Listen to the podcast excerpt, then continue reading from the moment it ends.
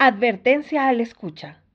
Estás a punto de entrar a Línea de Brujería. Una impronta colectiva del pensamiento experimental. Podcast que busca desenterrar aquellas reflexiones que incomodan. Pues bienvenidas, bienvenidos, bienvenidas a este programa de Línea de Brujería y hoy tenemos una invitada especial, eh, Valeria, y el tema de este programa es antirracismo contra el antirracismo, una, una forma de pensar qué críticas desde el antirracismo nosotros podemos ir haciendo al mismo movimiento antirracista o a ciertas eh, cuestiones de coloniales o ciertas cuestiones coloniales, ¿no? ¿Qué críticas desde ahí podemos volver a hacer? Entonces me da mucho gusto tenerte aquí. Entonces, vale, no sé si nos quieras contar un poquitín de ti, rapidísimo. Sí, pues nada, este, pues ¿qué hago? No sé qué hago, hago muchas cosas.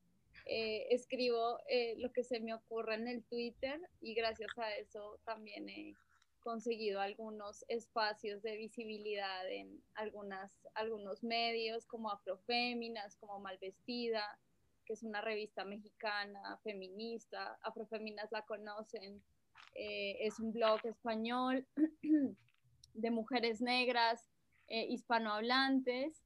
Eh, y tengo un podcast también que se llama Afrochingonas y soy integrante de una colectiva que se llama Afrontera, que estoy con Wackel, con Brenda Nava, con Astrid Puero, y ahí estamos tratando de pensar maneras de desmantelar este sistema colonial, racista, moderno, etcétera. Y eso, eso hago, ¿no? Y bueno, hago otras cosas ahí también para, para vivir, porque realmente, pues, pues esto, este trabajo no, pues no da de comer, ¿no? O sea, yo, yo creo que, bueno, ustedes también lo saben. Entonces, lo que me da de comer no tiene nada que ver con, con, el, con, con el racismo, con el feminismo, etcétera. Sí, sí, de hecho como que mis sueños me encantaría que me pagaran por leer y escribir. O sea, yo sería feliz estar encerrado leyendo y escribiendo y ya. Sí, pues, claro, claro. No, imagina, imagínate, yo creo que es el sueño dorado de, de todos, no tener que pagar renta. O de pronto no que nos paguen, sería suficiente con no tener que pagar renta y poder tener comida gratis. hay por ahí un sugar daddy que nos quiera padrinar, o sea, por favor, vamos a decir nuestras arrobas. Entonces, si nos pueden, quieren... arroba samo-stat. Tú, arroba, eh, tú, Carmen, no sé si quieres dar tu arroba, si hay algún sugar daddy que quiera hacernos ese favor. Patrocinarnos. Estás muteada, bebé. La puta verga, ya, perdón. Yo estoy en Twitter como Lo Armada, y en mi currículum ya tuve dos sugar daddies, así que... ¿Lo recomiendas? ¿Tienes Lo recomiendo, lo recomiendo. Ah, estoy en búsqueda del tercero. Ah. Ya. Y bueno, un poquito lo que estaba contando, que por lo cual te quería invitar, eh, además de hablar de la, además de buscar patrocinio para todas, para un sugar daddy, digamos, además de eso, buscar un poco de pensar cuáles son esas críticas que podríamos hacer al antirracismo desde el antirracismo. O sea, creo que hay ahorita como, no sé si un boom, pero por lo menos en cierto círculo clase mediero progresista de en la Ciudad de México, como que hay toda una serie de críticas que se están recibiendo al racismo, lo cual es bastante positivo, pero, o incluso, no sé si mundial, o por lo menos en, en el sur global, y que visibiliza muchas cuestiones, ¿no? Pero al mismo tiempo, pues que hay otro tipo de problemáticas que con eso salen, ¿no? O sea, hay como pues todo movimiento pues tiene sus, no es un movimiento unitario, ¿no? Como todo movimiento pues tiene sus críticas, tiene sus bemoles, tiene eh, como las observaciones que podríamos hacer. Entonces, eh, digamos, antes de empezar esta grabación, yo te comentaba que una de las cosas que a mí me parecería un poco que habría que poner un ojo en ahí o un poquito en el acento es esta cristalización de ciertas categorías eh, y que esa cristalización como que de cierta manera pone esa categoría siempre en términos inferiores, ¿no? O sea, como y que, y que esa cristalización no te permite pensar la agencia que hay ahí, ¿no? Entonces de repente yo podría decir, pues claro, yo porque soy marica, racializada, neurodivergente, ¿no? No puedo, eh, no sé, hacer cualquier cosa, X cosa, ¿no? Y claro que tengo ciertas complicaciones con esto, ¿no? O sea, no quiere decir que no, pero también creo que tengo cierta agencia con este tipo de cosas. Incluso me permiten pensar cosas que de otra manera no podría pensarlas, ¿no? Y entonces más que una cuestión de qué cosas me ofrece un poco el borde y qué cosa, que no es sencillo, ¿no? Pero qué, qué agencia política no me ofrece el verde. Siento que lo que se está volviendo es como una cristalización de ese tipo de, categorías. Y pues ahí sería un poco mi saque inicial. Entonces no sé si nos quisieras comentar algo tú, Carmen, también. Pues sí, yo, yo también percibo eh, un poco lo mismo que tú con respecto a eso de, de estas categorías eh, que no se han comprendido eh, realmente. y pues fíjate que esa es una crítica que, se, que le han hecho algunas personas, algunas autoras como, bueno, que yo sigo y que admiro muchísimo, como Ochi Curiel y Yuderquis Espinosa, ellas justo pues como que fabrican una crítica a las políticas de identidad, que yo creo que es eh, eh, eh, como una definición muy cercana de, la problemática que estás planteando, Tadeo. Y es justo, ajá, bueno, que, yo, yo, en algún momento escuché a Ochi decir es que las, las, las identidades son estratégicas, ¿no? Yo no soy negra porque la negritud sea algo que efectivamente me corra por las venas, sino porque hubo alguien que me nombró así, ¿no? Y, la, categoría de negra me sirve para este, denunciar es, e, e, e, específicamente eso, ¿no? Un sistema de opresión que me inventó como negra. Y asimismo debería funcionar, eh, no sé, la categoría de mujer, ¿no? O sea, nosotras no somos mujeres por el hecho de que haya una realidad este, completamente verdadera y absoluta que respalde que somos mujeres. Es que somos mujeres porque alguien dijo que eso éramos, ¿no? Entonces yo, yo, yo también ahí siento que, pues sí, que hay como, como una falla así en el, a veces me, me da cortocircuito cuando, cuando veo esas reivindicaciones eh, supremamente esencialistas de esas identidades que deberían servir para eh, denunciar esos sistemas de opresión y no para reivindicarse, ¿no? Claro, esa reivindicación es importante, es necesaria. Yo la hice y a veces también la hago porque pues es muy difícil, ¿no? También como desprenderse de, de ciertas cosas, ¿no? Para mí la cuestión eh, de mi afrodescendencia es supremamente importante y yo pues como que hablo, ¿no? Del cabello, de ciertos elementos que son eh, importantes ¿no? dentro de esta construcción eh, afrodescendiente. Sin embargo, yo creo que las personas que se quedan ahí mm, deberían, eh, sí, bueno, no sé, tampoco me gusta como decirle a los demás que deberían hacer, pero claro, lo que estamos viendo es esto, ¿no? Como, como un esencialismo de que yo soy así, independientemente de, de, que hubo alguien para nombrarme así, ¿no? Ya, me callo. En eso, como que, bueno, también, Karen, si quieres decir algo, en eso yo también estaba pensando, ah, bueno, dale, bebé.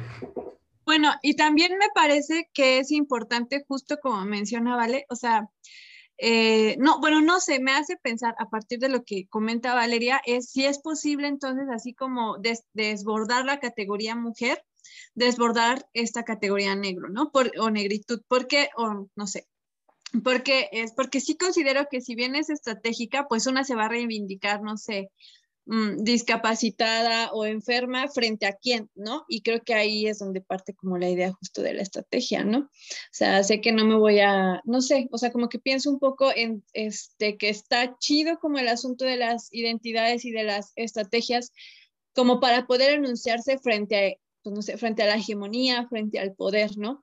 Pero creo que el asunto acá es que ya es necesario comenzar a desbordar estas categorías desde donde estamos colocadas, ¿no? O sea, por ejemplo, mm, la categoría negro, la categoría enfermo, ¿no? La categoría mujer, ¿no? O sea, eh, creo que, que, estaría bien como, no sé si decir, como comenzar cómo es posible, o sea, o cómo podemos comenzar a desbordar estas categorías, ¿no? O sea, dejar de, sentir que los, el la interlocución, ¿no? O los referentes de nuestro vocabulario siempre van a ser contra algo más arriba cuando, o sea, cuando hay demasiadas complejidades ya en, o sea, como, ahora sí que aquí, ¿no? O sea, como en los pares, ¿no?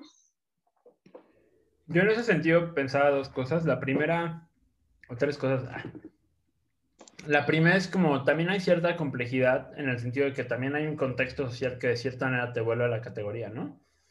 O sea, el otro día estaba discutiendo con un compa, que con mi compa, como sobre la cuestión de la racialización y eh, como un poco también eh, como, como este tipo de posiciones políticas frente a eso. Entonces, que de las cosas que yo le decía es como, hay veces que por más que yo me quisiera desprender de esta categoría como racializado, pues hay cierto contexto que te termina regresando, ¿no? A esa categoría, ¿no? Eh, que en cierto sentido, pues no es tan sencillo como decir, claro, hoy dejo de ser eh, cosas, o sea, hoy dejo de ser marica, ¿no? Pero también estoy muy de acuerdo contigo, ¿no? También creo que es una, o sea, que no hay algo así per se esencial marica en mí mismo, ¿no? O sea, no, no creo que eso exista, ni creo que también hay algo, hay algo así prieta, eh, esencial en mí mismo, ¿no? O sea, creo que es una construcción histórica que me habita, eh, que no es sencilla, pero que me habita. En ese sentido, también me gusta mucho como la postura un poquito de lesiana, por decirlo así, en la cual siento que este tipo de categorías deberían, ser potenciales para poder hacer críticas al mundo, ¿no? O sea, para poder, en, en eso creo que voy muy de acuerdo con Isa Carmen, ¿no? O sea, para poder hacer que el mundo y las cosas que funcionan funcionen de otro modo, ¿no? Y entonces, o sea, una de las cosas que yo creo, por ejemplo, que debería servir, por ejemplo... O no tener miedo a que dejen de funcionar. Ah, también. Sí, creo que también. Sí, porque a veces eso es, ¿no? Estoy muy de acuerdo contigo, sí.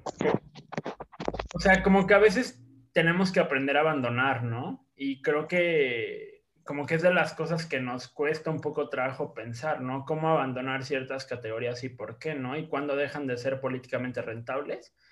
Yo lo creo que, por ejemplo, con la categoría gay, o sea, yo creo que lo gay super ya, ya la habitó el capitalismo, ya está así atravesada por la heterosexualidad, atravesada por la blanquitud, y sinceramente creo que ya no hay nadie reivindicable ahí. Eh, entonces sí, o sea, creo que en ese sentido, por ejemplo, esa categoría ya hay que abandonarla completamente, ¿no? Eh, y la tercera cosa ya no me acuerdo qué era.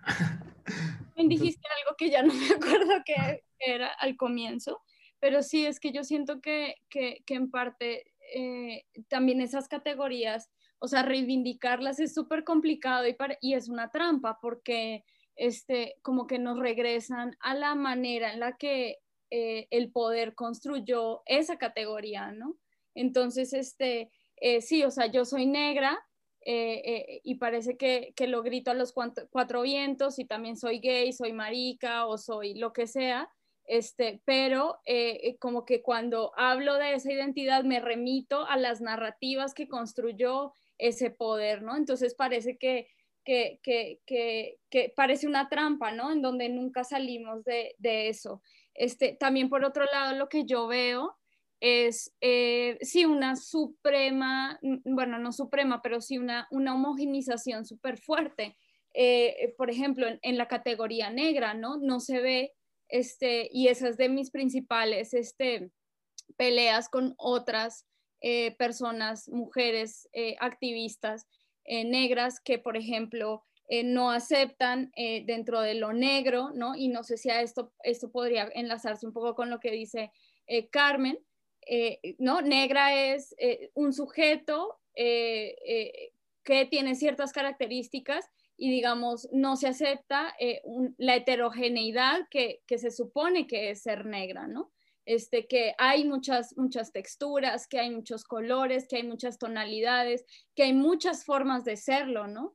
Que hay, hay, hay Caribe, hay Pacífico, hay Norte, hay Sur, hay África, hay Oceanía, etcétera. Hay una diversidad muy compleja en este ser negro o ser gay o ser este, eh, eh, persona con alguna discapacidad, no sé, ¿sí? Hay una complejidad muy vasta y, y, cuando enunciamos esto, eh, e, esta identidad, este, como que se, se, se, se, vuelve una, ¿no? Y no permite que otras eh, formas de, de, existir de ese ser negra eh, penetren, ¿no? Entonces, a mí eso también me parece complicado porque, por ejemplo, alguien como yo no cabe, no cabe ¿no? En, en, en esa categoría de negra como construida eh, también desde, ya no desde el poder, o sea, que el poder me nombra a mí negra todo el tiempo, yo digo, bueno, soy negra y luego parece que, que me encuentro con otras negras y me dicen, no, tú no, ¿no? Y eso a mí se me hace muy, muy complicado porque pareciera que, pues que, como las TERFs, ¿no? Que te dicen, no, tú no eres mujer, no, tú no eres negra porque no tienes la suficiente biología para reivindicarte como tal. Y esto a mí me parece muy, muy jodido porque justo es negar una experiencia mía, ¿no? En mi caso, este, muy, muy, muy subjetiva, ¿no? Mi, historia, pues, eh, de racismo, de racialización, ¿no? Y, y, negar también cómo suceden eh, los procesos sociales eh, de violencia, ¿no? Y, querer este, explicarlos a partir de la, de la ciencia, de la biología a mí eso me parece que, es lo que hacen eh, muchas feministas radicales, transexcluyentes, ¿no? Explicar, reducir el fenómeno a una explicación eh, biológica. Y además, ahora que comentas esto, ¿vale? Me da un poco la impresión que justo se olvida, digamos, casi, casi cómo empezó todo, ¿no? o sea, como que hubo procesos de colonización que siguen siendo, o sea, que están permanentes, ¿no? Eh, que hay este, todavía políticas realmente de exterminio sobre comunidades, ¿no? En pos de las lógicas, digamos, no, no sé si decir de blanquitud o como una especie de Estado-nación reloaded, ¿no? 2.0, ¿no?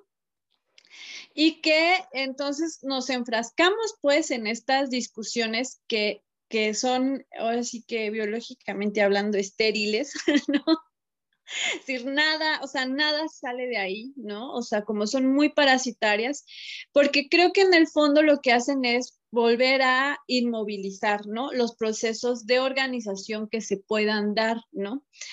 Eh, porque sí me da la impresión que a veces olvidamos que este, estamos jugando un poco con, la, con, el cuerpo está constantemente en las lógicas, no sé si decir colon, decolonizadas o colonizables, ¿no? O sea, o sea, somos colonizadas o permanentemente estamos eh, jugando, ¿no? O no jugando, sino em, eh, estableciendo, ¿no? Algunas, este, algunas prácticas, ¿no? Que nos parecen como muy cotidianas y de repente no es así, ¿no? O sea, como que sí creo que es importante, al menos para mí, dejar de considerar que tenemos que estar inter, este, generando como el diálogo con el poder. O sea, a mí eso ya está agotado, ¿no? Burlarnos de los white mexican, a mí me parece evidentemente divertido, pero es solo eso, me explico, es decir, yo no tengo que estar intentando decirle a esta banda que hay todo un proceso, ¿no? Que, eh, que, que viene desde la colonia, ¿no? y que de alguna manera eh, su figura o su, su, subjetividad ciudadana, ¿no? Está jodiéndonos a los demás, ¿no? O sea, eh, creo que no, no es, porque creo que hay discusiones que se dan aquí, digamos, en, en lo común, ¿no? Pero que no pueden llegar a ser este tipo de discusiones que comentas tú, ¿no? O sea, porque sí creo que algo que ha paralizado eh, al movimiento feminista, si es que eso existe todavía, es estar discutiendo si, si mujeres trans o no, porque biología, ¿no? Entonces, no sé si eso también esté, o en la idea, por ejemplo, de eh, de quién está más jodido en una enfermedad crónica degenerativa, ¿no? Y quién no, o sea, como una serie de cosas que vuelven a caer en los individuos y que entonces nos despotencializan, ¿no? Como procesos de organización, por no decir colectivos o por no decir comunidad, porque de repente decimos eso y ya todo está súper romantizado, ¿no? A mí me da la impresión que a veces hay palabras nuevas, o sea, tenemos que inventar otras palabras, ¿no? O sea, porque ya es como asimilado y romantizado y y bueno, eso quería decir como para continuar. A mí justo me gusta también esta frase súper canónica de donde hay poder hay resistencia y la resistencia forma parte del poder. Eh, un poco en sentido de lo que había dicho Vale, eh, de, pues de la categoría, ¿no? Y de cómo funcionan estas categorías y de cómo se construye la categoría en torno al poder, ¿no? Y a veces nosotros pensamos que la categoría es una fuera del poder y lo que no podemos dar cuenta de eso, que no es una afuera, ¿no? Sino que forma parte de esa misma cosa que es el poder, ¿no? O sea, donde hay poder y resistencia está chido en cierto sentido, porque siempre que te encuentras al poder, por decirlo así, te vas a encontrar también la capacidad de resistir a él. Pero lo culero de eso, eh, perdón mamá por las groserías, es que eh, que también vas a estar siempre en el diálogo con esa cuestión de poder, ¿no? Y entonces vas a estar atrapado un poco en, ese, en esa dialógica del poder, ¿no? Porque donde hay poder va a haber también resistencia y la resistencia va a ser formar parte del poder. Y entonces en ese sentido, cuando también Carmen propone esta cosa pues salir de ciertas categorías en términos de cómo, no sé si crear nuevos neologismos o fugar de ellas o buscar salidas, que tampoco es tan sencillo, pero creo que también es una, pues, por lo menos en cierta forma de pensar la política es una salida interesante porque te, te, te saca de esta dialógica el poder, de esa dialógica poder-resistencia, ¿no? Entonces yo creo que es una de las cosas que habría que pensar. Eh, entonces, no sé, hasta aquí mi contribución, Joaquín. Yo, yo ya me acordé lo que sí hablaste primero de, de esta, esta victimización y de la resistencia y el poder, ya, ya recordé ese punto. Y creo que eso es súper importante porque fíjate que eh, discutiendo con las chicas de Afrochingonas eh, en el podcast que grabamos un capítulo sobre apropiación cultural, nos decían eh, como que un argumento con el cual la gente se defiende o niega, digamos, la apropiación cultural es que las personas racializadas, por ejemplo, en este caso, mujeres negras, se tienen que alisar el pelo para tener cierto, o sea, se alisan el pelo también, ¿no? En muchas circunstancias, para tener trabajo, para sentirse bonitas, ¿no? En, muchos, en muchas circunstancias de su vida cotidiana. Y entonces decíamos, no, pues es que es el racismo, ¿no? El racismo es el que impulsa a una mujer a alisarse el pelo, ¿no? O a utilizar cierto producto. Y luego yo me quedé pensando y se lo compartí a las chicas y ellas estuvieron de acuerdo conmigo, como en, eh, que pensamos que todo lo que hacemos lo hacemos porque el racismo nos pone aquí una pistola en la cabeza eh, para tomar ciertas decisiones. Y hay muchas decisiones que yo puedo reconocer en mi vida que tienen que ver con el racismo, ¿no? Y que yo he dicho, el racismo efectivamente me está impulsando a, a, a hacer estas, a tener esta acción, ¿no? Sin embargo, no, no todas las acciones que yo hago tienen que ver con el racismo, ¿no? Y yo creo que esa es la agencia y esa es la resistencia, ¿no? Yo ahorita me pinté el pelo de, con rayitos amarillos y, y parezco güera. no parezco güera porque no, no, nunca, nunca lo seré. Pero, pero digamos que no fue el racismo, ¿no? O sea, simplemente me gusta ese tono eh, y hubiera podido elegir cualquier otro tono, azul, verde, rosado, yo qué sé, ¿no?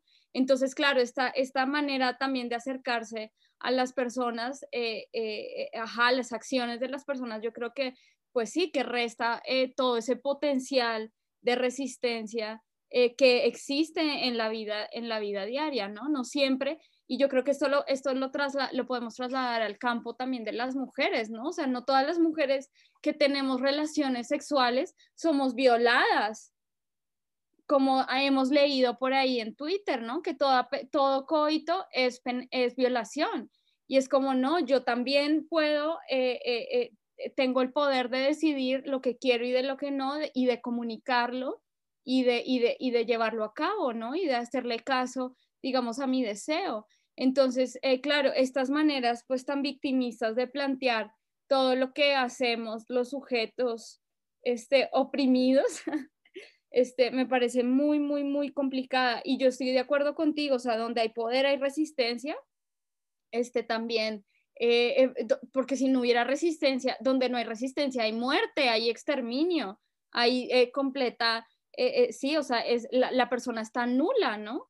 Entonces, estamos vivos porque hay resistencia, ¿no? Y estamos aquí porque hubo resistencia a pesar de, de tantos años de, de violencia, ¿no? Entonces, este, sobre la identidad, no sé, no sé, o sea, fíjense que yo, yo la verdad es que, pues con esta cuestión de negra, pues a mí ya como que, o sea, yo, yo reconozco que yo soy negra porque negra es, es el sistema, ¿no? Que me nombra así, pero no me interesa en este momento de mi lucha política eh, eh, reivindicar esa, esa categoría como eh, también la más oprimida, porque justo coincido aquí con lo que dice Carmen, ¿no? Yo siento que sí hay que buscar maneras de, eh, sí, potencializar esas redes eh, con otros grupos de personas eh, y dejar de, ¿no? De, jugar, como le hemos dicho, las, las Olimpiadas de la opresión. Entonces, sí, estas, estas cosas súper biologicistas, yo creo que, que, que, impiden, ¿no? Este, podernos relacionar y, y, organizar, ¿no? De una manera mucho más efectiva sin caer en discusiones pendejas, porque es lo que son, es pendejo, yo no puedo medir el dolor que siente Carmen y el dolor que siente Tadeo frente a mi dolor, ¿no? Yo creo que el dolor de cada quien es importante y por eso estamos aquí, nos hemos encontrado y qué bueno que nos encontramos porque eso quiere decir que tenemos una voluntad de transformar este, este mierdero. Yo, bueno, Carmen, si quiere decir algo.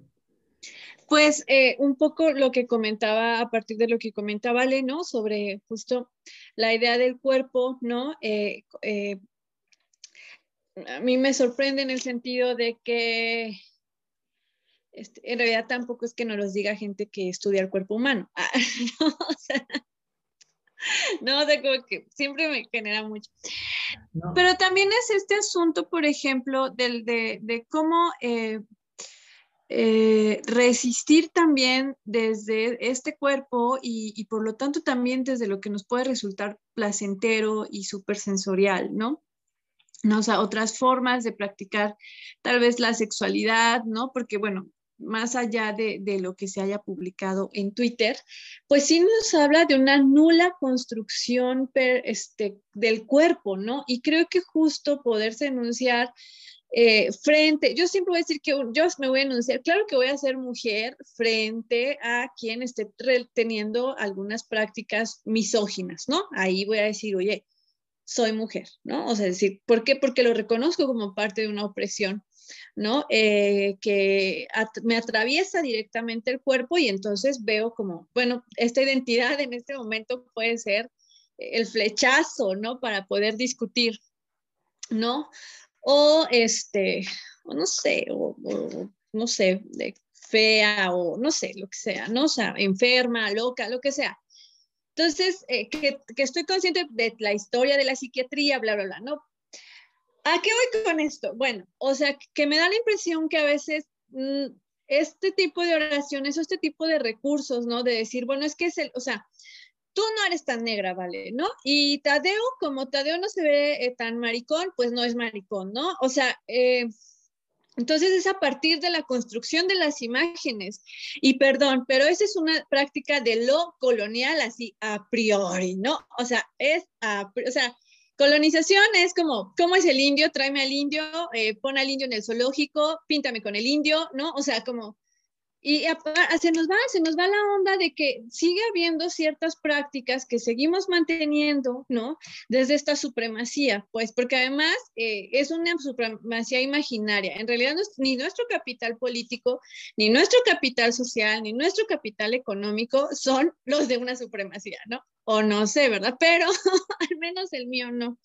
Entonces sí me da la impresión de que a veces estamos queriendo jugar eh, o, no queriendo nosotros jugar, sino que nos estamos enfrentando pues con, eh, con una serie de discursos que siguen, o sea, que siguen sosteniendo, ¿no?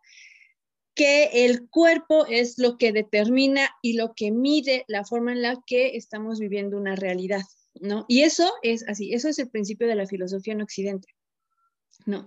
Cosa que al mismo tiempo no estaba sucediendo aquí, ni siquiera, o sea, en términos, no sé, yo porque amo la mística, pero en términos de mística, eso no estaba sucediendo acá. Aquí no había división cuerpo, eh, no había división cuerpo-mundo, o sea, no la había, no había, ¿no? O sea, cuerpo, no la había. Entonces, de repente, sí creo que cuando queremos reivindicar, no me queda muy claro qué es lo que queremos reivindicar y a lo mejor en términos prácticos la herramienta estrategia es una muy básica y está súper chida, pero allá a la hora de empezar así a sumergirnos en las profundidades, sí me gustaría saber entonces qué es lo que estamos dispuestas a reivindicar o a desenmarañar, ¿no?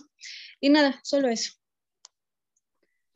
A, mí es también lo que de las cosas que pienso, o sea, es como también de las cosas que se vuelve de repente es como una, o sea, como hizo Olimpia la opresión, pero también como parece que el sufrimiento es la medida de las cosas, ¿no? Y entonces soy eh, tan, o sea, por ejemplo, una de las cosas que justo es que tuve una plática este fin de semana de eso, de las cosas que me estoy pensando que tampoco sé bien cómo definirlo y por qué y cómo, desde dónde sacarlo, ¿no? Pero sí por lo menos me genera un poco de ruido, que es como tú no has sufrido tanto, ¿no? O sea, tú no, o sea, eres racializado, pero no has sufrido lo que un indígena en la selva lacandona, ¿no? No ha sufrido esa, esa discriminación que ha sufrido una marica, eh, ¿sabes? Como pobre barrio bajera y has tenido acceso a la educación, ¿no? Y, parece, y pareciera ser que justo el sufrimiento es eso que va eh, a medir mi nivel de racialización y mi nivel de mariconería, ¿no? Y ah, como trato de entender por qué, como evidentemente no vivo esa experiencia y claro que tengo ciertos privilegios frente a una gran mayoría como de esta intersección marica racializada. Solo la posibilidad de hablar, de estudiar, de acceder a, muchas cosas, ¿no? Pero no sé si realmente se tiene que ser el eje para, para poder, el eje de mundo para poder sostener si esa es nuestra manera de, Sí, o sea, como de luchar o de relacionarnos, ¿no? de, proceder, Sí, ah, fíjate que también yo me encontré un video de TikTok en estos días que abrí TikTok y ahora eh, ando reclutando seguidores por, por allá y está, está muy chistoso. Seguidora en TikTok. sí, Ay, yo tengo TikTok porque tengo 30, me siento raro. Yo también tengo 30, Tadeo, y me siento muy rara, también soy una señora con TikTok. Este, pero este, no, vi un video de una, una chica, una chica negra, realmente no sé de, de dónde es, ella dice, si una mujer te dice que es abuso, acoso, te callas y escuchas. Si una persona, este, te, una persona gay te dice que es homofobia, te callas y escuchas si una persona negra te dice que es racismo, te callas y escuchas. Y yo, y yo no estoy de acuerdo con eso, ¿no? O sea, yo, claro, yo, yo creo que, que no es porque seas tú, eh, eh, eh, que porque yo sea negra me tienen que escuchar a mí, o porque tú seas gay, o porque tú seas loca, ¿sí? Me, tengamos que escucharnos, sino porque todos tenemos en efecto una experiencia que nos hace eh, poder señalar estas conductas, ¿no? Y no es porque yo lo diga y yo tenga la razón absoluta y punto y todos se, callan y tienen que escucharme y aprender de mí, sino que este, deberías escucharme porque es mi experiencia y con eso es suficiente para que tú me escuches a mí. Entonces, eh, como que hemos perdido, no sé cómo decirle, la empatía eh, por, por, por, la experiencia del otro y entonces parece que tenemos que imponer, ¿no? Esa escucha. Eh, y, y, y la legitimidad de esa escucha la da, como dices tú, Tadeo, la cantidad de sufrimiento, ¿no? El nivel este, maximizado de sufrimiento que al parecer yo sufrí porque eh, soy afrodescendiente, ¿no? Eh, y tú no. Entonces yo soy más legítima que tú. Y cómo colocar todas estas experiencias en esa escala, en esa jerarquía de valores, me parece muy, muy complicado, ¿no? Muy complicado. Incluso es una crítica que yo me hago a mí misma eh, sobre la cuestión de las feministas blancas y las mujeres blancas, ¿no? O sea, a veces nos burlamos de las experiencias de las mujeres blancas, ¿no? Y decir, ay, eso no es nada, ay, no, tonta privilegiada, pues a veces sí son tontas y también son privilegiadas, pero también tienen experiencias de, dolor, ¿no? Y también sus experiencias este, con la violencia, pues son genuinas, ¿no? Porque es un mundo, ¿no? Y, y, este es el nuestro, y bueno, ¿y qué hacemos? Entonces, eh, sí, me parece, me parece complicado este, que, que, que, no nos escuchemos, o más bien que nos escuchemos desde esta eh, posición de autoridad en donde yo tengo que ser escuchada porque soy la más oprimida aparentemente, pero no porque mi experiencia también sea importante, ¿no? A mí me molesta porque también es condescendencia. O sea, a mí lo que me molesta también es que hay mucha condescendencia. O sea, y sobre todo, por ejemplo, he visto como con ciertas personas racializadas que hay una condescendencia brutal en no querer, en no querer decir esa persona está mal o no estoy de acuerdo. Es como, claro, porque lo dice X y es eh, negra, es verdadero. O porque lo dice X y es mujer indígena, es como la verdad absoluta del mundo. Y es como a mí me, molesta porque me parece súper racista en el sentido de que estás volviendo a colocar a la persona racializada en este lugar como súper sacralizado. Me parece que es esta incapacidad que nosotros, o sea, donde de nuevo estamos cristalizando las categorías y no queremos mezclarnos, ¿no? Y no quiero afectarme por esa otra cosa que me está diciendo la otra persona y no quiero, eh, o sea, como no quiero ofender y quiero tener como el sumo cuidado a no decir algo racista, ¿no? Y es como, pues per se no tiene nada de malo, o sea, lo malo es que no quieras aprender de ello. No, es horrible, o sea, yo, yo podría contarte mil y una historias que a mí me han sucedido, o sea, a mí me han dicho en la cara, cállate y escucha a las, a las más negras porque tú no eres tan negra como, como, como yo, ¿no?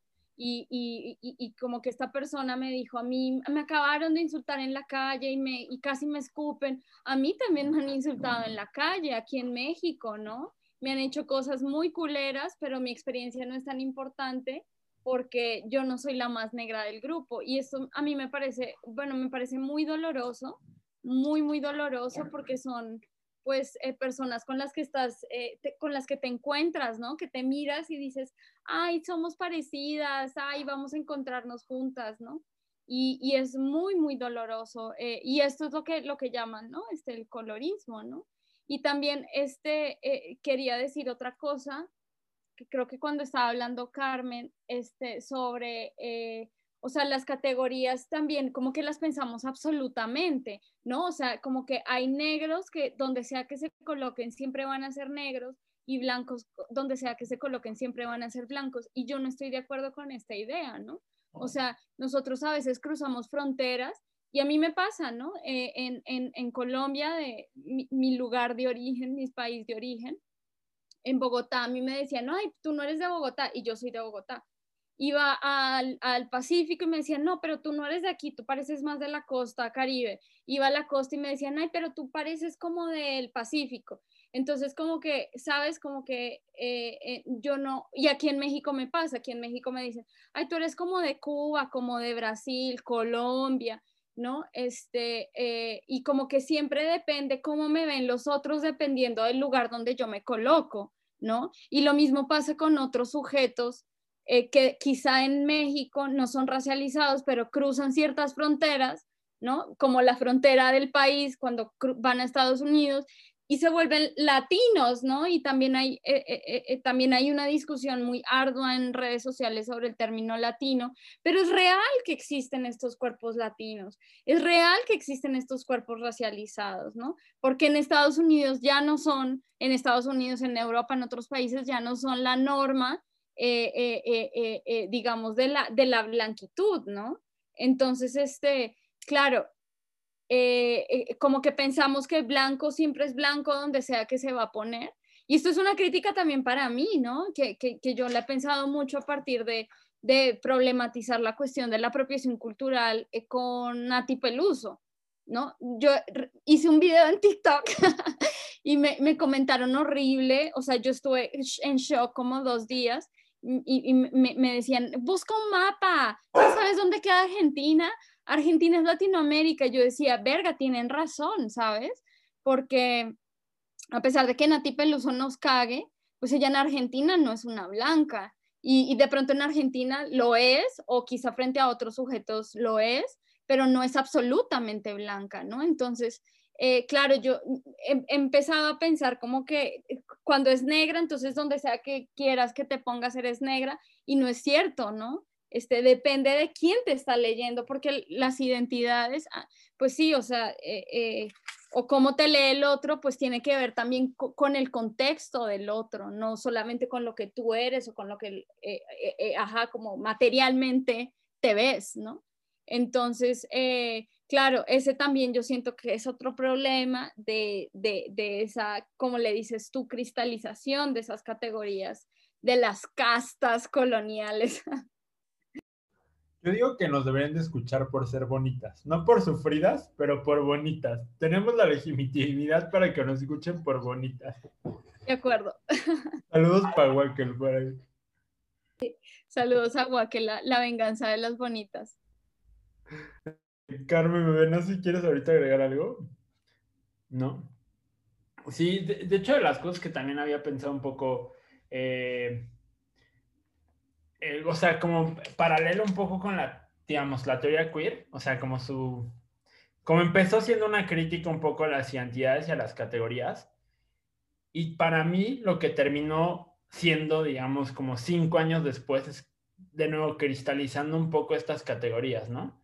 Y entonces de repente como que lo marica es una cosa súper, bueno, no definida, pero como con cierta definición y con cierta legitimidad frente a otro tipo de cosas, ¿no? Y entonces esta cosa donde se vuelve una cosa, como dice, súper estable y súper cristalizada y como si de repente no hubiera fugas, como si de repente no hubiera cruces, como si de repente no hubiera cosas o ciertos contextos donde no funciona del todo la categoría, donde no eres tan marica, donde tal vez, eh, también hablando un poco también, creo que es una falta de imaginación brutal bueno, un poco regresando también a esta cuestión que habían dicho sobre las prácticas sexuales, es como, ¿desde dónde le estás pensando, no? O sea, ¿qué tal si, no sé, te gusta ponerte un strap y realmente tú eres como la activia con un vato? O sea, como, o sea, como, ¿qué otra, qué otra, qué posibilidad del mundo te estás imaginando en cierta categoría y en cierta práctica que piensas que per se eso es violencia o eso es escucha o eso es la razón, ¿no? De las cosas. O sea, eh, o estás justo construyendo esa cristalización de las cosas y no pensando que hay otras posibilidades tales mucho más divertidas, mucho más interesantes, o que por lo menos en un momento se fugan, ¿no? también no creo que es como, como que de repente a veces una de las críticas es como de, claro, porque tú ya estás, o sea, porque, claro, porque X cosa ya es el afuera del sistema, ¿no? O sea, porque pintarte las uñas si eres vato ya te crees que es el afuera y es como, no, no lo creo, pero por lo menos tal vez es otra posibilidad de mundo. De nuevo, ¿en qué contexto, en qué lugar, no? Habría que, pensarlo, ¿no? Eh, es que yo creo que la gente tiene mucho miedo de hablar sobre ciertos temas que, que ya, o sea, ha construido eh, como intocables, ¿no? O sea, ya cada quien eh, construyó sus propias certezas y hay un miedo muy cañón a preguntarse por esas certezas, ¿no? Y yo creo que no, no hay como esa flexibilidad de pensamiento o esa, este, pues sí, esa, esa pregunta sobre, bueno, ¿qué pasa? O si, hay, si existe esta fuga, si existe esta otra posibilidad. Eh, eh, sí, sí me hace cortocircuito, eh, no sé, ver a una mujer negra de pelo liso, ¿no? Porque ese también es otro, otro tema por ahí, ¿no? Este, eso, como preguntarse, bueno, ¿cuál es el contexto de esto? Este, y cómo eso confronta mi propia, mis propias certezas y el miedo a preguntarse por esas propias certezas. Entonces, yo, yo, yo, yo, yo me siento también muy, muy extraña porque salgo del feminismo, ¿no? De, de ambientes feministas en donde esas preguntas no existen, donde ya hay mandatos súper mega constituidos, eh, donde, ajá, macho, verga es igual a macho y macho es igual a violador y ya, ¿no? San se acabó de ahí y empiezo a hacer preguntas sobre otras, otras cosas y tras, ¿no? Expulsada del feminismo. Y llego a otro grupo, ¿no? De personas antirracistas que se supone que eh, eh, eh, critican, ¿no? Estas cosas del, del feminismo y me encuentro prácticamente con lo, con lo mismo, ¿no? Entonces tampoco es como un comportamiento exclusivo de feministas, o sea, yo creo que es algo de lo humano, ¿no? Que todos los humanos podemos caer y que sí es importante eh, pues tratar de tener esa, pues esa apertura o esa flexibilidad eh, con los temas que, que, nos gustan, ¿no? Que nos apasionan, de poder cambiar, de poder este, moverse del lugar, sentirse confrontado, confrontada. Yo creo que eso es, es muy, muy importante. Entonces, pues sí, este, eh, creo que en parte se debe, se debe a eso, ¿no? Como a casarnos con estas posturas tan rígidas y no permitirse eh, conocer otros caminos y hacerse, hacerse nuevas, nuevas preguntas, ¿no? Y, permitirse cambiar. Yo creo que, que eso no, es, no está mal, ¿no? Eh, yo, pues si, si, yo no me hubiera hecho esas preguntas, yo al día de hoy no diría que no soy feminista. O sea, si no, yo hubiera seguido exigiendo vergas violadoras a la licuadora. Y en eso, en eso, bueno, creo, no sé si igual que, ¿Qué piensas de esto un poquitín? Pues es que, em, no sé, o sea, como que, no sé si es porque, no sé, no sé, pero sí creo que, em, no lo digo que me le afano un, un, poco de, no sé si decir como de jerarquizar los sentires, pero me parece a mí que es muy evidente que si alguien ha sufrido porque perdió su cadena de San Benito, evidentemente es algo que no me va a atravesar, ¿no? o que se le fue su sandalia, como decía esta chica, la esposa de Samuel García, así como lo más que sufrí, o sea, no dudo que sea genuino, pero es evidente, pues, que la posición en la que está hablando no es una en la que me interesaría estar reconocida o ser reconocida, ¿no? Este, entonces como que eso me generó un poco, por eso dije, mm, necesito pensar lo que voy a decir. antes de, ¿no? Porque sí me parece que el asunto acá es que las opresiones no siempre significan sufrimiento, ¿no? Y creo que hay muchos, hay muchos movimientos, ¿no? Eh, que hablan de eso, pues, o sea, de, de, y que me parece que la lectura que le da el poder, o sea, como esta de, ay, es que miren, son tan, tan pobres y son tan felices, o sea, güey, ¿sabes qué? Eh, no tengo por qué padecer, más, ¿para qué sufrir si no hace falta, no? O sea, como que siento que, este, que eso es algo que de repente cuando están todas estas olimpiadas, como dicen, estas olimpiadas de la opresión, confundimos lo que estoy sufriendo con lo que, ¿no? Sistemáticamente, estructuralmente hablando, implicaría una opresión. O sea, es evidente, pues, que sí hay opresiones que a mí tal vez no me van a atravesar, pero hay otras que sí, ¿no? Entonces creo que no está de más estar bien ubicadas de donde vamos a hablar, ¿no? Porque si no, luego sucede esto, o sea, luego sucede que Nati Peluso es latina, ¿no? A ver, espérame, güey, o sea, a ver, hay que repensar todo eso, o que Rosalía lo es, ¿no? O sea, como que está implicando, pues, o sea, no solo es geografía, ¿no? Sino yo por eso decía, es que no solo somos colonizados, somos colonizables. ¿no? O sea, como que es, hay formas muy permanentes en las que, este, no sé si se sofistican las opresiones, ¿no? O sea, y que entonces estamos, o sea, como dicen, bueno, este, a mí me suena más en realidad como esta de Walter Benjamin, de todo, todo documento de cultura es un documento de barbarie, ¿no? O sea, toda así, pienso, por ejemplo, eh, la colección del museo. O sea, el museo es un documento de, cultura, pero es el documento de barbarie, ¿no? O sea, la forma en la que nos han educado para poder decir, yo no quiero ser esto, ¿no? O sea, entonces todo mundo de repente en las clases tiene descendencia europea y eso sigue pasando. O sea, eso sigue pasando. Yo doy clases. Y de repente tengo estudiantes de la preparatoria que me dicen que traen descendencia francesa, pero nunca me hablan de otra descendencia, ¿no? O sea, sigue habiendo, o sea, de manera mucho más sofisticada la idea de la, de la, no sé si decir como de, de la sangre, ¿no? O sea, eh, eh, no sé, o sea, como para que a mí... La raza, es la idea de raza, es claro. lo de la sangre es la idea de raza eh, completamente como para que vengan a decirme que una sufre más porque no sé, e, es como, no, a ver, espérate, hay cosas que a veces están sucediendo que no dudo, no, no dudo que te esté doliendo, no dudo, no, si hay alguna manera en la que te pueda acompañar, lo voy a hacer, pero esa no es la discusión, ¿no?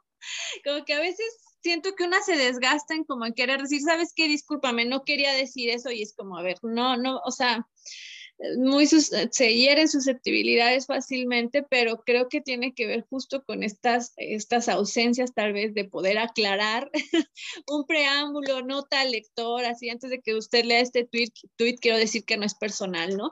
O sea, no sé, o sea, no sé. Yo, me parece súper importante esto que, que dice Carmen sobre que sí, como que opresión no siempre es igual a, a dolor y creo que también nos manejamos a veces desde la culpa, ¿no? O sea, si hay dolor es porque hubo otro que me hizo sufrir y entonces eh, cuando le decimos al otro que me hizo sufrir hay mucha culpa y yo también he querido como distanciarme y no sé si lo, lo he logrado, pero trato de ser consciente como también las maneras en las que denuncio que el racismo existe, no desde la culpa donde el otro diga, eh, se latigue por mi culpa, por mi culpa, por mi gran culpa. O sea, yo he visto unas cosas súper locas, ¿no? De personas eh, euro blancas que se, se, encadenan y no se atan y, mejor dicho, hacen un performance de, de dolor eh, a partir de este sentimiento de culpa. Entonces yo también evito un poco eh, como eh, señalar el racismo desde esos lugares, porque siento que la culpa inmoviliza también la capacidad que tienen de eh, estas personas de, de, de, de movilizar sus, sus, privilegios, ¿no? Este, en ciertas circunstancias bueno, porque tampoco es que los van a perder, o sea, por hacer una cosa es que ya pierdan todo y se descoloque la estructura, pero yo sí siento que hay momentos, hay circunstancias muy puntuales en las cuales ciertas personas pueden eh, entrar, ¿no? Y contribuir y hacer cosas y que, y, que la culpa de, digamos que, que no hace nada más que verlos llorar. ¿No? Entonces, este, creo que eso, eso es, es importante. Y también quería decir otra cosa, sobre la cuestión de las diferencias, ¿no? O sea, como que eh, creo que también en nuestros círculos eh, las, las, diferencias no se aceptan tanto, ¿no? A veces creemos que si no estás completamente de acuerdo conmigo, estás en mi contra y somos enemigas. Entonces, eh, como que yo también quisiera hacer un llamado, ¿no? Este, a, a, a, que no necesariamente tenemos que estar de acuerdo en todo para estar juntos, ¿no? Y para poder pensar y reunirnos y, y no sé, ir al, a la estatua del Colón y tumbarla, ¿no? O sea, yo creo que, que, que, que, que hay que aceptar un poco más que, que, somos diferentes y que no vamos a tener opiniones iguales en todos los temas porque somos diferentes, ¿no? Y tenemos propósitos en común, quiero pensar. Yo, yo digo que si nos van a latigar, que sea de otra manera. que si vamos a latigarnos, no sea por el sufrimiento, sea, sea por el placer. Completamente de acuerdo. Oye, y justo ahorita que hice esta cuestión de la diferencia y que hablábamos de esta cuestión donde como que hay esta cosa donde, porque yo soy racializado, tú te callas si eres blanco y no puedes decir nada. A veces me encanta porque si es como de, güey, neta, cállate, neta, cállate, o sea, cállate, muy plan. O sea, o sea, sí me sale a mí el, vato, Cállate, cabrón. El cállate blanca. El cállate blanca, besototes para la amiga.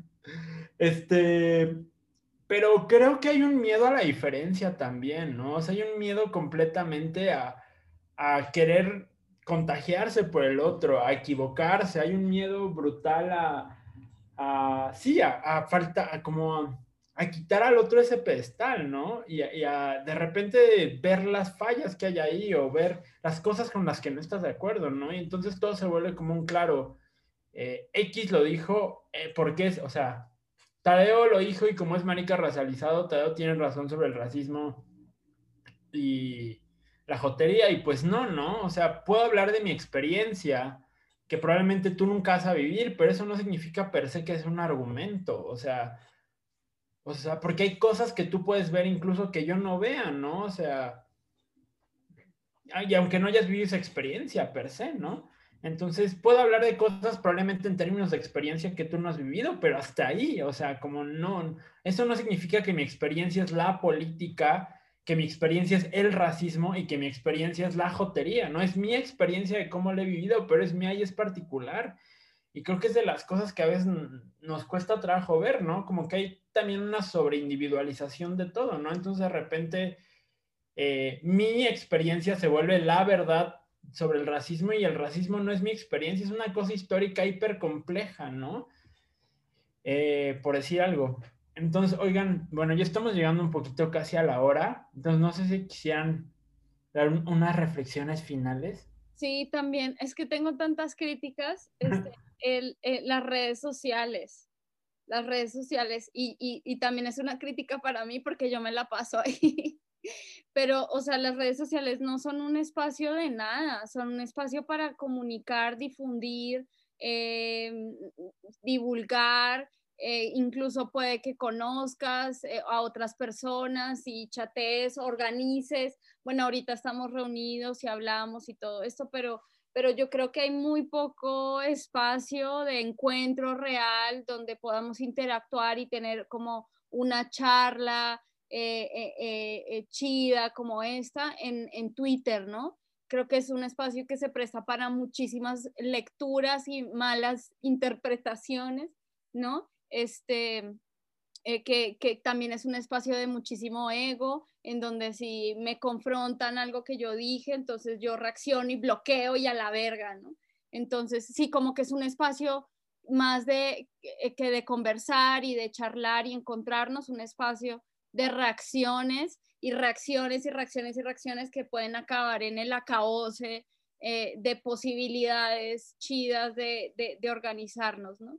Entonces, pues sí, yo, yo también quería decir eso, que, creo que hay que ser más inteligentes, y lo digo por mí, eh, en la manera en la que usamos esos, esos, esos, eh, pues sí, las redes sociales, ¿no? El Instagram, el Twitter, y, también eh, las personas que tenemos muchos seguidores, pues tenemos gran responsabilidad, ¿no? Como en la información que, que damos, porque a veces yo he visto posts de 11 mil likes con muchísimas cosas muy debatibles. Entonces eso también me parece muy complicado y no sé este, cómo hacerle como una especie de contrapeso, porque también me parece que, que, las nuevas generaciones, ya me salió lo señora, también se están formando a través de estos espacios y, y entonces porque lo dijo eh, Juanita Pérez, entonces ya es una verdad y así funciona y no sé qué, ¿no?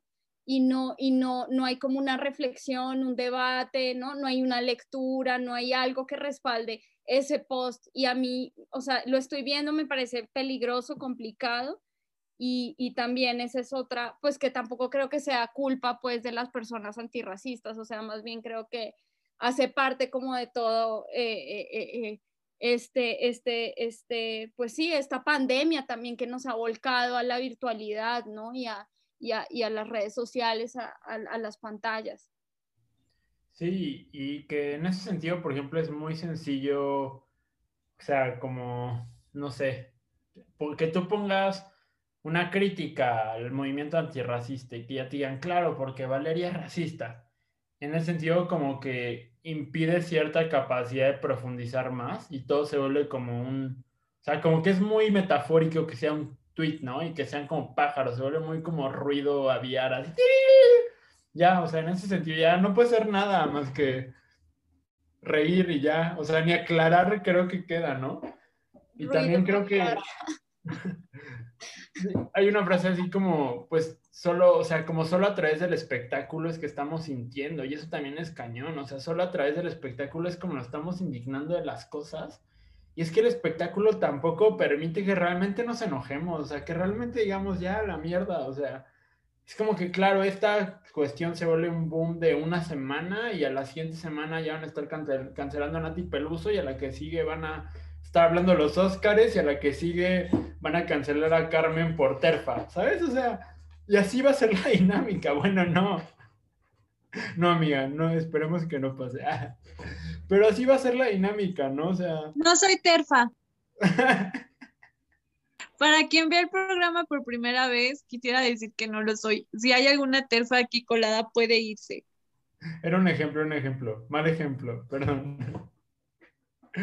Y pues, pues un poco, eh, no sé si quisieran decir algo para cerrar. Ah, y también uno de eso yo también, yo, yo tengo una alucina ahorita, que tampoco creo que es culpa de las redes, pero que creo que de las cosas que te decía un poquito al principio, de cómo hay ciertos formatos de la, de la misma lógica de la red, como por la velocidad de la información que no te permite como profundizar, ¿no? Entonces, pues está bien, o sea, como que es muy pedagógico, te ayuda en muchos sentidos, pero en otros es bastante, tiene un límite, evidentemente, ¿no? Y entonces de repente, a mí, a mí siento que hay como una serie de verdades que se están generando a través de esa misma lógica que te, que te hace como la pantalla, ¿no? Y, y como que no te permite desenmarañar un poquito lo que hay detrás de eso, o, incluso Ah, por ejemplo, pienso en Instagram, ¿no? Instagram es una red como que no te permite mucho diálogo. O sea, si, si Twitter es al revés, como el, el... Instagram es como una cosa que no hay como, o sea, como que la misma plataforma no te, no te permite debatir, ¿no? Y entonces como que eso que pones parece que es como muy, muy cuadrado, por decirlo así, muy formado, porque la misma lógica no te permite más que un comentario y no hay como esta lógica de, contestar, ¿no? Entonces también, no sé. Sí, no es tan textual, ¿no? Como Twitter, como que es más de imágenes. Este, sí, a mí, a mí también me parece, uy, me parece muy complicado y muy abrumador, ¿no? Este, pero, pero bueno, o sea, ahí estamos y también, eh, pues es como pues saber esos límites, ¿no? Ser conscientes de esos límites y, tampoco, eh, eh, ajá, como pensar que, estamos llevando la verdad en cada post. Sí. Y pues bueno, va a ver, no sé si quieres. Pues ya eh, para terminar, en realidad, este, agradecer a Vale, ¿no? La, la invitación. No es cierto, es al revés agradecer a Vale que aceptó la invitación. Y estaba pensando en que estaría bueno, ¿sabes? A quién invitar a Brenda. ¿No? Como que me parece que es, ahorita que hablaban justo de poder profundizar como estos temas, no sé por qué se vino Brenda, porque la sigo igual en Twitter. no, o sea, eh, sí creo, o sea, aparte me, me, me, encanta lo que postea y así, pero más allá de eso, me parece que justo eh, habría que darle como una continuidad, ¿no? A, repensar esto, porque es demasiado, pues demasiado, ¿no? Y creo que es así, o sea, sí hay una fragilidad, ¿no? O sea, hay una fragilidad incluso de las discusiones, ¿no? O sea, son frágiles, pues, o sea, se rompen, se van, ¿no? O sea, o sea como que eh, la, la, la, la, forma en la que se manifiesta o en la que se, se genera la información, ¿no? Eh, de repente, no sé, o sea, evoca al mismo tiempo a lo distante, ¿no? O sea, en realidad por mucho que yo, o sea, agradezco que Vale esté aquí porque pues yo así le doy la, me gusta, ¿no? Y la sigo y todo, pero en realidad me parecía alguien distante, me explico. O sea, como, como en ese sentido, pues como de, que al mismo tiempo que uno puede empatizar, nos podemos sentir como distantes, ¿no? Y que podamos coincidir en algunos espacios me parece muy importante.